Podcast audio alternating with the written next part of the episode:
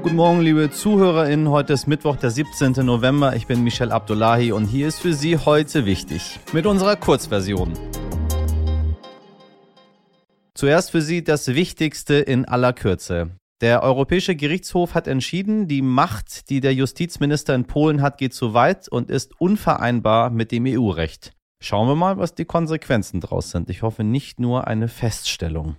Good News aus den USA. Der Pharmakonzern Pfizer will das Patent für seine Anti-Covid-Pille an ärmere Länder weitergeben. Und das ging schnell. Schon nächste Woche wollen SPD, Grüne und FDP einen Koalitionsvertrag für eine Ampelregierung vorlegen. Ich bin bereit, das Winter kann ich Was Sie hier hören, passiert derzeit mehrmals am Tag auf Dutzenden Intensivstationen in Deutschland. Der Zustand eines Patienten verschlechtert sich plötzlich dramatisch und das Personal entscheidet, ihn zu intubieren und somit Sauerstoff zu versorgen.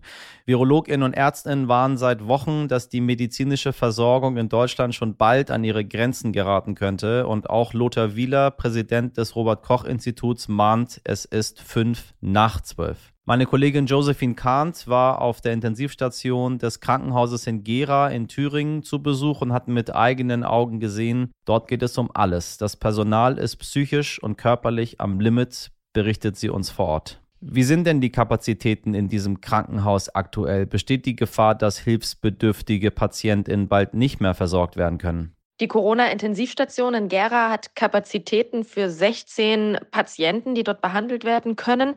Das liegt aber nicht daran, dass man nicht mehr Betten hat, sondern es liegt daran, dass man zu wenig Pflegepersonal einfach hat. Sonst könnte man tatsächlich auch noch mehr Patienten dort intensivmedizinisch behandeln. Als wir heute da waren, waren 13 Patienten auf der Covid-ITS. Gestern aber zum Beispiel waren es 17. Also da ist man schon über die Grenzen gegangen, um den Menschen eben tatsächlich noch zu helfen. Und die Sieben-Tage-Inzidenz, die ist ja immer für die Intensivstation so eine Art Frühwarnsystem. Das bedeutet, in den nächsten Wochen wird wahrscheinlich, werden noch viel mehr Menschen auf die Intensivstation kommen. Und die Oberärztin in Gera hat mir gesagt, sie waren froh, dass sie in den vergangenen Wellen immer alle vor Ort behandeln konnten, niemanden an andere Krankenhäuser verweisen musste. Das wird sich aber sicherlich diesen Winter ändern, denn es werden vermutlich mehr Menschen auf die Intensivstation kommen als im vergangenen Winter. Und dann wird man auch in Gera eben nicht mehr alle behandeln können. Das hat sie so deutlich gesagt. Und dann stellt sich natürlich die Frage, wie ist die Lage auf den anderen Intensivstationen in den umliegenden Kliniken? Meine Damen und Herren, lassen Sie sich rechtzeitig boostern oder falls Sie noch gar keinen Peaks bekommen haben, impfen. Danke, Josephine. Was passiert mit unserer Kleidung? Was passiert mit unseren Schuhen, die wir wegwerfen, nachdem wir sie getragen haben? Oder auch mit den ähm, schnieken Sneakern, die wir zwar bestellt, aber wieder zurückgeschickt haben, weil sie doch nicht so richtig passen? Eine Recherche deckt leider genau das auf, was wohl die wenigsten von uns wahrhaben möchten und was wahrscheinlich auch nicht vereinbar mit dem deutschen Recht ist. Selbst nagelneue Sneaker werden von großen Herstellerfirmen einfach weggeworfen. Ab in den Müll.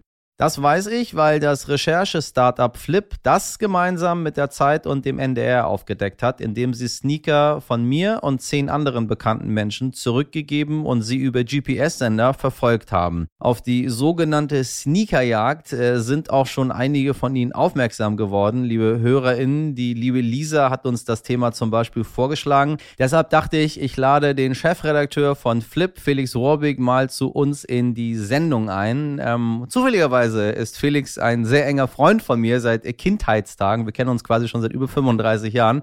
Ähm, deswegen habe ich ihm auch meinen Schuh gegeben.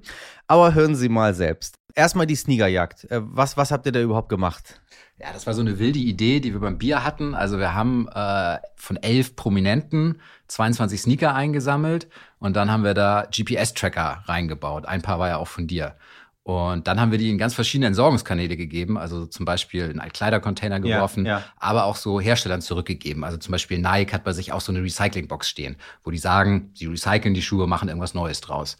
Und wir wollten rausfinden, was passiert wirklich damit und stimmen diese Nachhaltigkeitsversprechen. Man glaubt irgendwie, wenn man den Schuh ähm, weitergibt und recycelt, macht man ja irgendwas Gutes. Mhm. Ähm, riesengroß ist Nike, ne? Also ich kenne ja auch die Nike-Boxen, ähm, wo man dann irgendwie glaubt, okay, ich habe bei Nike einen Schuh gekauft den gebe ich jetzt mal zurück. Nike wird ja schon wohl wissen, was die mit ihrem eigenen Schuh machen und dann wird daraus irgendwas Neues. Dem ist ja. überhaupt nicht so, ne?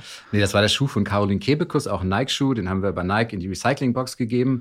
Und dann haben wir ein Signal aus Belgien bekommen, aus so einer Kleinstadt, äh, Herrentaut heißt die. Und da sind wir hingefahren und da war so eine Halle ja. Und es war ein heißer Tag und die Tür war offen, wir konnten reinluschern. Und da ist uns echt die Kinnlade runtergefallen, weil was wir gesehen haben, war, dass da nicht alte Schuhe geschreddert werden, sondern komplett neue Schuhe.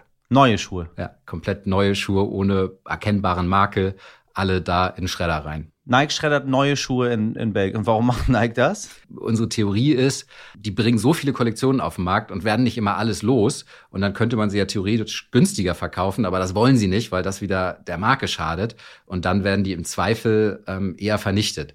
Aber wir wollten dann nochmal auf Nummer sicher gehen und haben einen zweiten Schuh, den wir bei Nike direkt bestellt haben auf der Website, ja. auch mit dem GPS-Tracker versehen und dann als Retoure zurückgegeben. Ja ungetragen. Ja. Und auch der ist Nein. da in der Halle gelandet. Oh, aber guck mal, ich meine, Nike ist doch kein Fast Fashion. Ich habe ja alle Schuhe gesehen. So, ich habe alle Sneaker-Jagd-Schuhe gesehen. Das sind alles normale Tonschuhe. Für mich ist Fast Fashion, wenn ich weiß ich nicht, für 10 Euro irgendwo im Iran eine ähm, Puma-Kopie kaufe, die ich dann viermal trage und dann fällt die auseinander. Oder ich kaufe mir irgendwie ein T-Shirt für 50 Cent, wo ich mir, also mache ich natürlich nicht, aber die gibt es hier alle.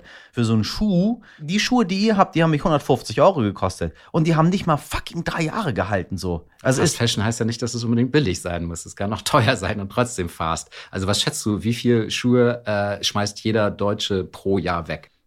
Oh. Ähm, zwei. Fünf. Fünf? Ja. Ach nein. Ja. Fünf Paar Schuhe wirft der Deutsche im Schnitt im Jahr weg. Ja. Okay, das ist aber heftig. Das ist schon richtig viel. Und das Problem ist halt, die Schuhe sind auch so konzipiert, dass man nichts mehr damit machen kann. Also die bestehen aus 40 verschiedenen Kunststoffarten, sind komisch verklebt. Also diese Vorstellung, dass man so einen Schuh wieder auseinandernehmen kann in seine verschiedenen Bestandteile und dann macht man daraus wieder irgendwas Neues. So stellt man sich ja eigentlich Recycling vor. Das geht gar nicht so, wie die Schuhe im Moment konzipiert sind. Ich danke dir, Felix. War mir eine Freude. Heute nicht ich. Wer kennt sie nicht? Die fünfköpfige gelbe Familie, der wir seit 32 Jahren im Fernsehen bei ihrem Alltag zuschauen dürfen. Ich spreche natürlich von den Simpsons, die ich übrigens früher selbst gerne geschaut habe. Jeden Abend saß ich vor der Glotze und habe Bart beim äh, Schuleschwänzen und Homer beim Biertrinken zugesehen. Wirklich. Jeden Abend. Zwei Folgen, immer das gleiche. Also natürlich verschiedene Folgen, aber ja, das war's. Abendessen und Fernsehen. Bei den Iranern ist sowas ganz unproblematisch. Haben meine Eltern nie was gegen gehabt. Sie haben sich mir gefragt, was ich da mache die ganze Zeit, bis sie mittlerweile, glaube ich, auch so ein bisschen Simpsons-Fan geworden sind. Und wer von Ihnen, liebe ZuhörerInnen, äh, keinen Spoiler möchte, sollte jetzt bitte weghören. Denn der Autor der Serie, Al Jean, hat in einem Interview angedeutet, wie das Schicksal der Simpsons zu Ende gehen könnte. Al Jean möchte gerne einen Bogen zur allerersten Episode schlagen in der Folge Es weihnachtet schwer, die 1989 in den USA ausgestrahlt wurde, nimmt Homer Simpson aus Geldnot einen Job als Weihnachtsmann an. Dabei gibt es auch ein Krippenspiel, bei dem die ganze Familie teilnehmen soll und das soll in dieser letzten Episode wohl wieder aufgegriffen werden. Aber bis dahin ist es hoffentlich noch eine Weile hin und äh, die Zeit könnten Sie sich, das schlage ich Ihnen jetzt mal ganz uneigennützig vor, zum Beispiel mit unserem wunderbaren Podcast vertreiben. Ohne zusätzliche Spoiler schicke ich Sie jetzt heiter weiter und lege Ihnen dabei auch noch unsere Langversion ans Herz. Sie wissen, da sind die wahren Informationen in aller Tiefe, tiefer als der Marianengraben drin.